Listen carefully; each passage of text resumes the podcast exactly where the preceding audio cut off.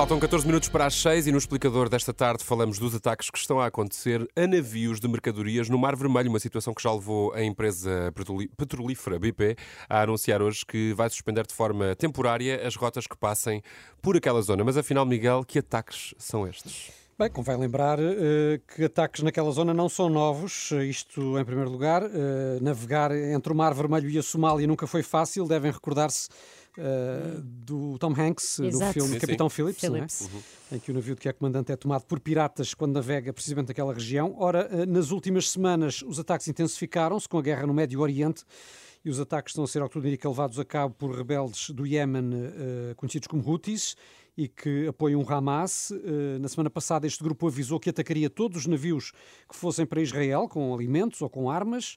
Eh, portanto, é no fundo uma forma de retaliação da, da guerra em Gaza. Mas então só estão a atacar embarcações que se dirijam para Israel, é isso? Outros navios não são afetados? Não é bem assim, porque várias empresas eh, já disseram que tiveram navios atacados mesmo quando não tinham como destino portos israelitas. Por exemplo, hoje mesmo um petroleiro norueguês que se dirigia para uma ilha francesa do Índico, sofreu um desses ataques com drones e com mísseis.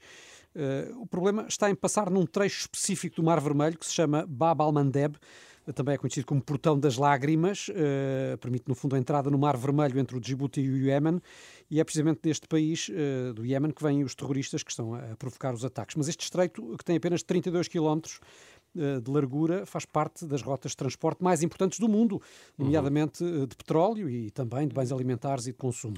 Então, Miguel, se esse estreito é tão importante assim, como tu dizes, para esses produtos, e se as empresas não estão a conseguir passar por lá, isso quer dizer que vamos ver os preços a subir novamente. É isso, não é? Sim, eh, é muito provável. Isto porque, para além da BP, já houve outras empresas a anunciar que vão fazer uma pausa na, na navegação por aquela zona. É o caso de duas grandes transportadoras mundiais a Evergreen Line e a Maersk, que trazem alimentos e outros produtos de todo o mundo para a Europa, e estas empresas vão ter agora de percorrer rotas mais longas, eh, bem, nomeadamente a famosa rota eh, de Vasco da Gama, não é?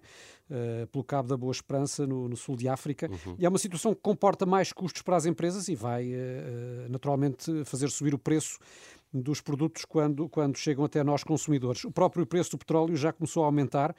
Com a decisão anunciada hoje pela BP, o barril uh, subiu de imediato cerca de 3 euros. Mas eu fiquei com uma dúvida, Miguel. Este hum. grupo do Iémen é assim tão poderoso para conseguir atacar navios de empresas tão grandes? Bem, os Houthis, uh, atenção, que uh, organizaram uma rebelião em 2015 no Iémen e provocaram mesmo uma guerra civil que se mantém até hoje. Portanto, de facto, tem, tem dimensão. Calcula-se que tenham até 100 mil membros. segundo os especialistas, são apoiados pelo Irão e pelos radicais libaneses do Hezbollah. E estes ataques no Mar Vermelho podem ser precisamente uma forma de fazer subir mais os preços na Europa e pressionar os países ocidentais para exigir um cessar-fogo uhum. a Israel. Muito bem, as explicações estão dadas sobre estes ataques e como podem influenciar a nossa vida, apesar de acontecerem a muitos milhares de quilómetros de distância. Isto está mesmo tudo ligado. Qualquer dúvida, este explicador fica disponível em rr.pt e nas plataformas habituais de podcast.